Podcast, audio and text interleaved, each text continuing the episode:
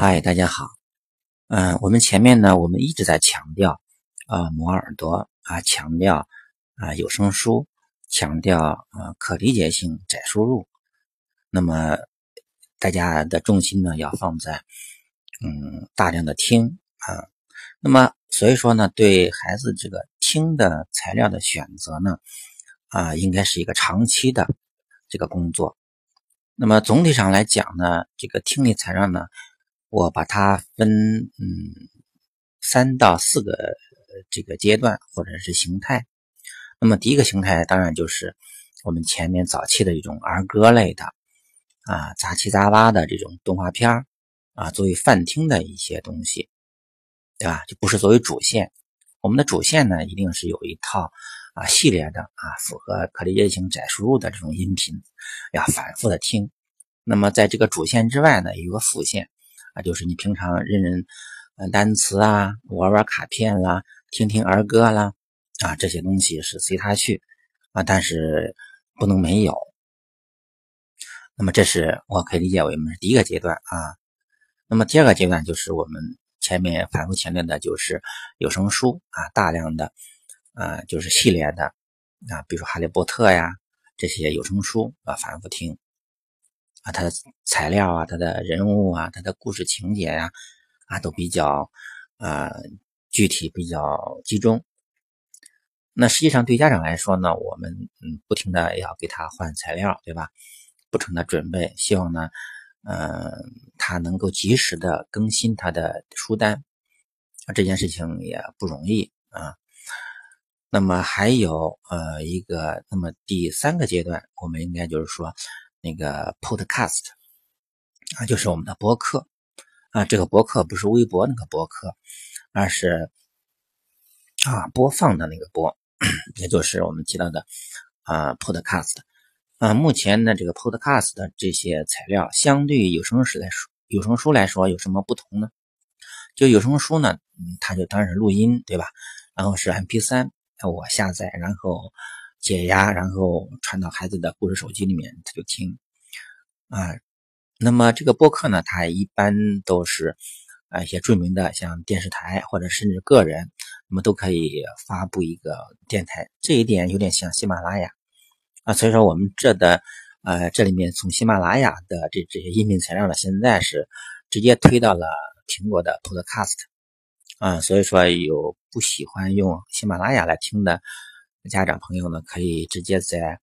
啊苹果手机或 iPad 的这个 Podcast 这个软件当中啊搜索我们这个的相关的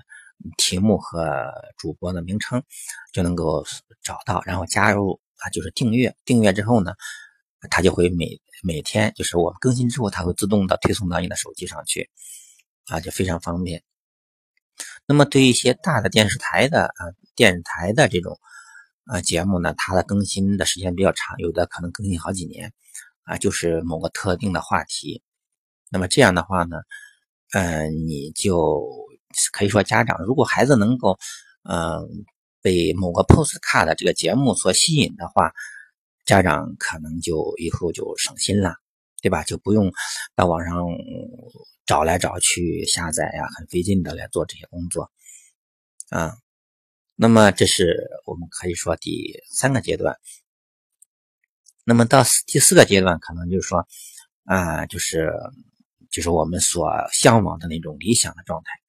啊，就是 BBC News 可以随便听啊，每天看或者是听这种 BBC 的 News 或者是 NPR 的这种东西，天南海北的政治、经济、地理的，想想听什么听什么，达到所谓的一种自由的状态。嗯，但是从目前 Diego 的表现来看，就是他的听力是没有问题，他是可以听 BBC 的新闻的，但是他不感兴趣，这是一点是非常可以理解的啊，这就是再次印证了我们前面提到的，嗯，可理解性窄输入。啊，BBC 的 news 呢，一会儿政治，一会儿国际经济，是吧？一会儿是什么宗教冲突等等。那么对孩子来说，可能他不感兴趣。他一个小屁孩对吧？他哪能做到什么？呃，胸怀世界是吧？啊，那我他能哪能关心伊拉克的战争呢？与与他也没什么关系啊。说他不是听不懂，他可能就不感兴趣啊。所以说呢，嗯，在相当长的一个时时期内呢，当我们从有声书啊这个阶段跨过之后，嗯，我觉得家长可以尽快的试着给孩子找一些啊 podcast 来这种节目来听。那么 podcast 相对来说，呃，它的某一个，嗯，比如说节目，它也是，比如说有固定的主播，然后讨论的话题呢，可能是，呃，选的，比如说我们常听的这种 podcast，一般的一个节目可能是四五十分钟，啊，当然也有儿童类的 podcast，啊，那么这个 podcast 实际上我们可能有。一小部分的家长可能不太清楚，它实际上这个 Podcast 是播客，它是以来源是 iPod 加上一个 Broadcasting，就是苹果的 iPod Touch iPod 这个音频的这种收听的一个设备，加上一个数字广播的一个技术啊。那么早期呢，并没有得到特别。大的这种响应，那么最近几年呢，这个 Podcast 的这种节目内容呢越来越广泛啊，很多呃有名的这种电台啊，甚至电视台的节目，呃都会出现同名的这种啊 Podcast，那么在网上进行推送，你不需要实时的听啊，也不需要在电脑前啊，这样在手机里面，它会自动的推送。啊，当然这里面有很多设置，比如说我播放过的会自动被删除，当然你也可以保留重复听，那么自动推送，呃，然后如果你比如说有三期节目你没有听的话，它会自动停止更新，啊，就自动停止，就是在自动推送和下载，啊，所以说目前大家用的还是比较好的，嗯，当时我给 Diego 在进行。引入这个 Podcast 的时候呢，实际上我也做了不少的工作，呃，在网上查了一些资料，尤其是一些呃论坛呀，甚甚至说也比较专业的一些，比较知乎，那么有很多嗯，包括大学生或者是说专业的英语专业的人啊，他们推荐的一些啊一些 Post 的资源，那么当然经过对比之后呢，我选了几款啊，首先呢给。Diego，当然，Diego 的 Apple Touch 四是挺破的，那挺破的话也没关系，那它也是能够用着 Podcast 的。这样的话，我就试着给它下载了几款的 Podcast 节目。嗯，首先是嗯下载了一款叫 NPR 的啊，NPR 呢是美国呃国家广播电台啊，那么它的有两个。啊，有关儿童类的一个 podcast 的节目，一个是 Brings On，那么它主要是聊这种科学技术类的啊，比如说一群小孩儿，嗯，和一个大人，对吧，在那聊天啊，然后就还可能有些音效。那么当时 Diego 听完这个节目，听了一期两期之后，他就不太爱听了，他就觉得，嗯，这小屁孩太小了，问的问题也太简单，太幼稚了。所以说，当时我给他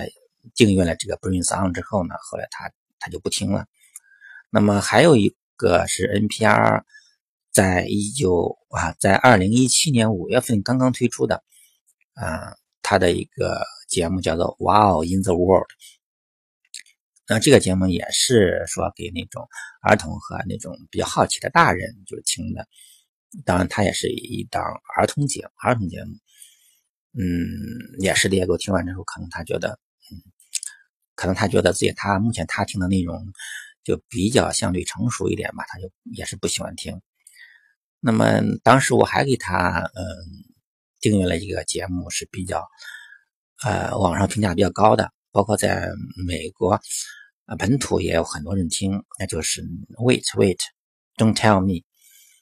嗯，这是一个幽默的脱口秀的一个节目。嗯，他可能就是有两三个主持人，然后就外面有每期呢，就是针对某个话题，这个话题可能是呃时政啊，当然可能生活当中或者是社会当中发生的一些事情，然后有观众打进来电话，然后大家在那很搞笑的就是聊天大概四十多分钟。嗯，这个嗯，结果听开始听的时候挺满意的啊，就是很幽默嘛，就是他的话题的内容也挺深，就是听。但是 当时我就说，嗯，别在晚上睡觉前听啊，因为晚上睡觉前听的时候他会嘎嘎乐啊，他会笑，然后并且节目的气氛也很也很 happy 啊，经常有一些笑声啊和一些掌声什么的啊，当然睡前不太适合听。那么我特意给他订阅了一个适合睡前听的一个 podcast，叫嗯是 BBC 的啊，More or Less Behind the Scenes，那就是说他这个节目实际上是当然是标准的英音呐，这也是我想从美音和英音这个 NPR 是美国的嘛，它的主要是美音，那么 BBC 的可能就是英音，这样的话呢，就希望声音混杂一下。啊，另外这个 podcast，嗯，是讲很多啊，这种在统计，就说我们经常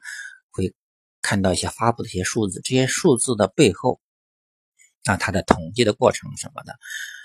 呃，我觉得呃，因为可能与经济有关，相对来说可能稍微枯燥一点吧。我想可能适合他睡前听，就是不要有那么多的音效，不要那么多的笑声。嗯，他听了几次，感觉一般，也不是特别爱听。后来过了几天呢，我就发现，哎，你怎么自己嗯下载了一个 NPR 的呃一个叫《How I Build This》啊？这个节目之前在网上我见到过，有很多人推荐。哎，我说你你怎么找到这个节目了？啊，他说，嗯，就是那个嗯《Wait Wait Don't Tell Me》那里面。呃，一个一个主播，一个主持人，他也有这个节目，哎，他又去找，这也查，啊，结果他一听呢，他就非常感兴趣。嗯，其实当时我为什么没有给他订阅这个呢？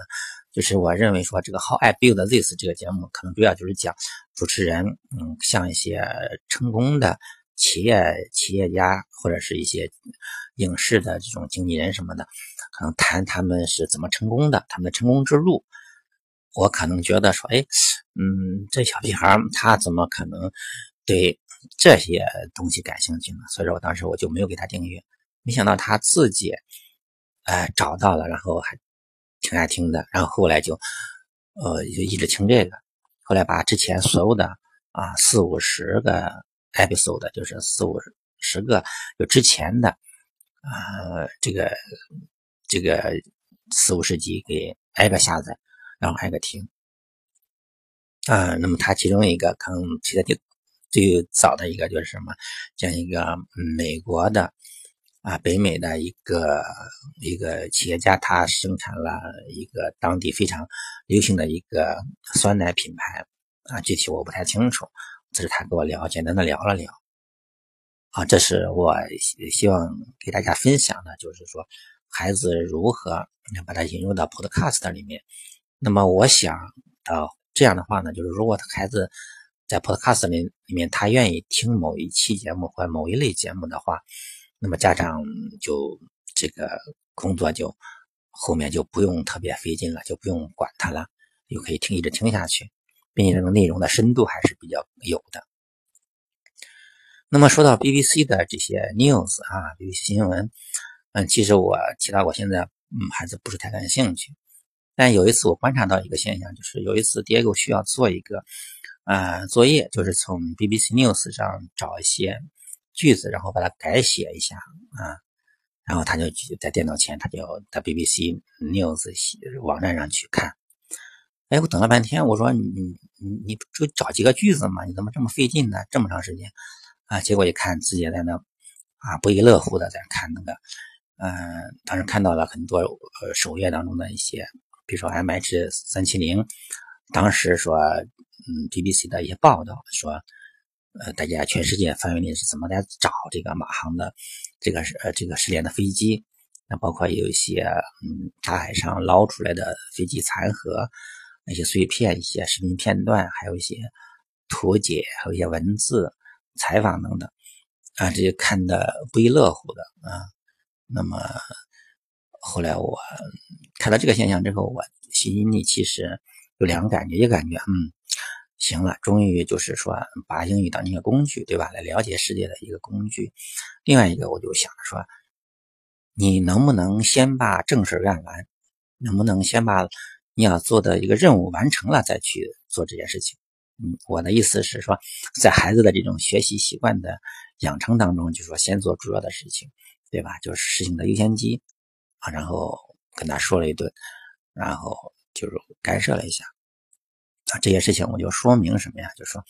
，BBC News 的这些东西，它偶尔的我们可以给他关注一下，但是以还是以他的兴趣为主。那实际上说到这个。材料这一块嗯，比如说最近我正好在网上偶尔看到一个叫做《The Chinese Are Coming》，是 BBC 拍的一个纪录片，两集有两集，是讲中国全球化战略对非洲啊的一些国家的这种这种这种现状。那么包括嗯，那么 BBC 呢，它是从一个第三者的角度来看，和当地非洲人民对中国人民的这种嗯资源的这种开发。啊，对他们来说，是不是一种资源的掠夺？包括呃，就是这种，所所以说现在这个这两集，我想下载下来给孩子看一看，结果发现很难下载。可能这个里面涉及到的一些呃观点，可能被有一些中国人认为是中国威胁论吧，对吧？但是里面我听一些评价啊说。确实，嗯，这里面的很多观点，嗯，就是我的意思是第三方的嘛，就是我们觉得我们去帮助，嗯，非洲人民，我们是真的帮助了呢，还是只是去挣钱去了啊？或者是能不能这这里面能不能找一个平衡啊？等等啊，这个问题呢，就是当然就是能够引起孩子思考的问题。所以说，我想希望能够多给孩子看一看这些这些啊这些材料，那么能够增强他的这种独立思考的这种意识和能力。